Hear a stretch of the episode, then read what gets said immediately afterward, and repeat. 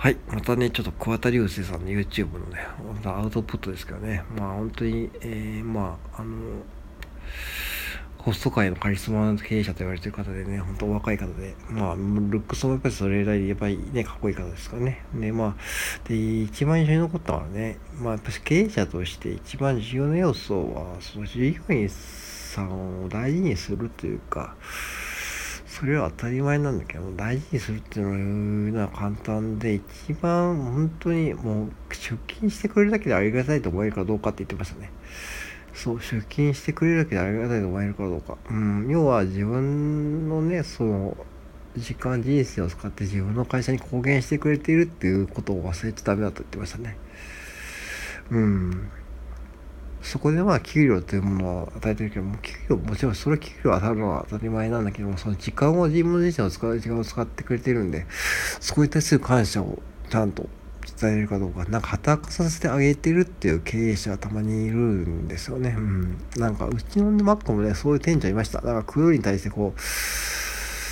うなんか入れ入れてやってあげてるっていうことを使う店長がいてですね。うん。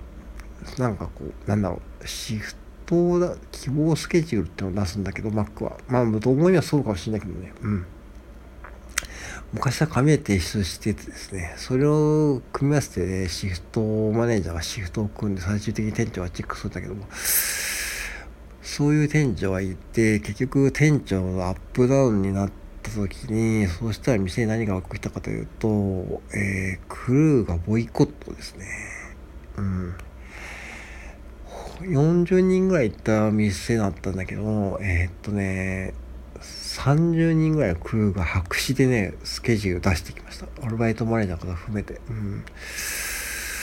えーっとあこれでえらいこっちゃと思ってですね。で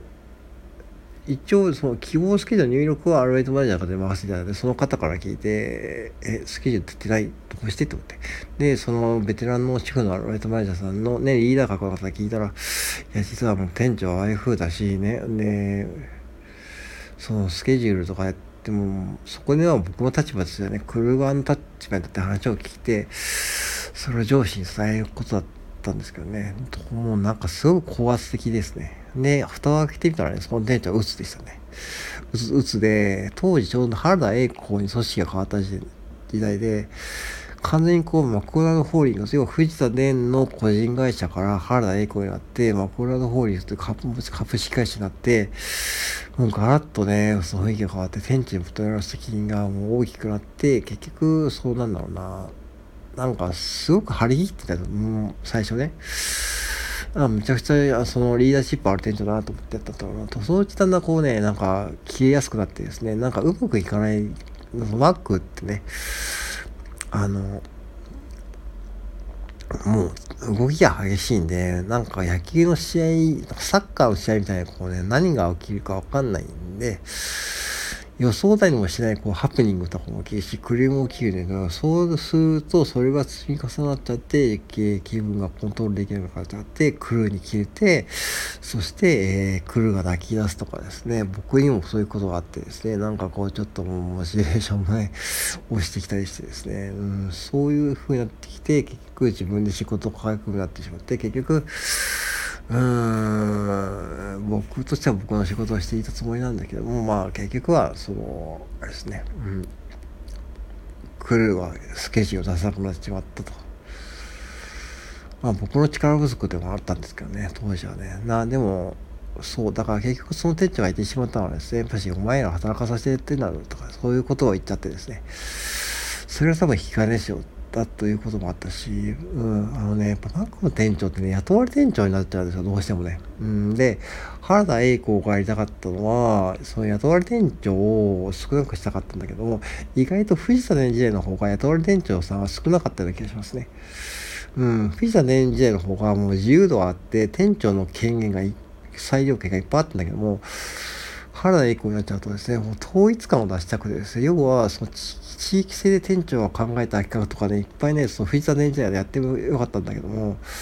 原田栄子の時代はですね、その全国的こう統一したで、あいこポップのね、そのカウンター上のね、あの、ハンバーガーのトップありますよね、ああいうの。ああいうのもね、順番がパチッと決められて、その、それは店長とかアシスタマネージャーがそのお店の売り上げを分析したいのって変えれたんだけども、それもなくして、もう完全にこう全国統一で俺がやるようにやれというふうにやって、そしてまあそれがトップダウンとか強かったですね。うん。で、まあそれにのとって、それについてこれるやつはもうバスを降りろという、そういう店長会議でありましたね。うん、当時ね、僕も参加しましたからね。それやんわり言ってました。うん、もう私のバスに乗れない人はもうついてこないです結構ね、もう、やっぱしああいう、まあカリスマ社長なんで、やっぱし言う、いい、いいなんだろうな、すごく柔らかい面もあるけども、結構シビアで、それが当時のね、その組織改革でしたね。うん。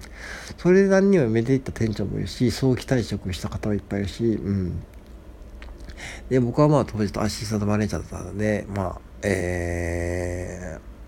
原田栄子のそういったこう、当時ワンチーム、要は原田栄子が抱えたワンチームですね。要はマクドナルド、全国のマクドナルドワンチームとして、要は、要は一本化ですね。響きがいいよだけ、一本がいいわ、俺の言うこと言う通りにしようってことですね。うん。で、それで、それをもとにお前ら店長は考えて運営しろということだったんで、結構ね、店長の責任も、責任っていうかね、その、数字的ノルマ、ノルマですね、はっきり言って。それも大きかった気がしますね。うん。で、やっぱその中でやっぱしてこう、できない店長とかね、その上のアドバイザーね、方も、方ことごとく皆さんね、降格とかですね、退職されてきました。うん。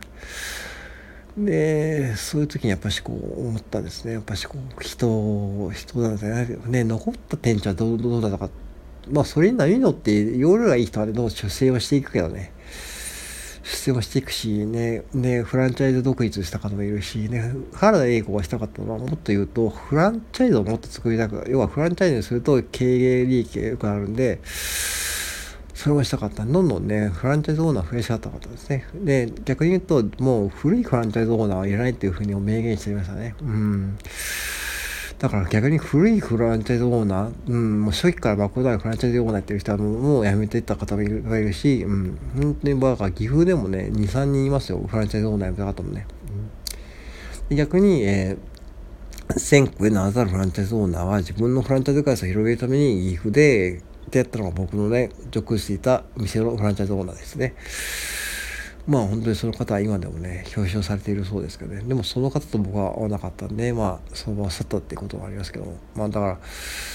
ちょっと話がそれましたけどね。だから、なんだろうな、そういう白紙になったんですね。だから、結局だから、どうしようもなかったですね。うん。だから、働き、勤務してもあげ、勤務させてあげてやってんだぞ。稼がしてあげてやってんだぞっていうのはね、私やっぱ一番禁句ですよね。うん。これどこの会社もそうだと思うけどもね、うん。だって人がいないと会社なんか無理だからね。今ね、オンラインワークやって、オンラインワークでもね、人がいないと無理だからね。完全自動化の、まあもちろんそういうのもあるけどもね、そういう不労所得を作れるその仕組みもあるけども、とはいえそういうところでやっぱ人のつながりとかが大事なんで、やっぱ人の気持ちを大事にするってことだよね。ねその人の気持ちを大事にできなかった分で、その、桑田社長もね、そのね、うん、失敗したと言ってましたし、そのね、えー、鬱になった店長もですね、結局、その後店をね、えー、移動して、まあ、給食扱いになって、一回見舞いに行ったけどね、全くこう喋れる、喋れるというかね、一応奥様はね、まあ、と明るい方でね、まあ一応快く接してくれたけどね、やっぱしね、うん、もう本人は辛いみたいですとか言ってですね、うん。で、とても小さな箱店舗へ行って、まあ、はっきり言ったら左遷ですわね。うん、そういう残酷な会社ですよ、はっきり言ってマックって。うん、だから、あの、みんなが知ってるような、こう、なんだろうな、ああいうキラキラこうした宣伝とかさ、ああいうツインバーガー、ウェイとかやってる上ではさ、いかにこうあんなスピード感を持って抱えるだけでもやっぱし恐ろしいですよね。だってハンバーガーのああいうセットがさ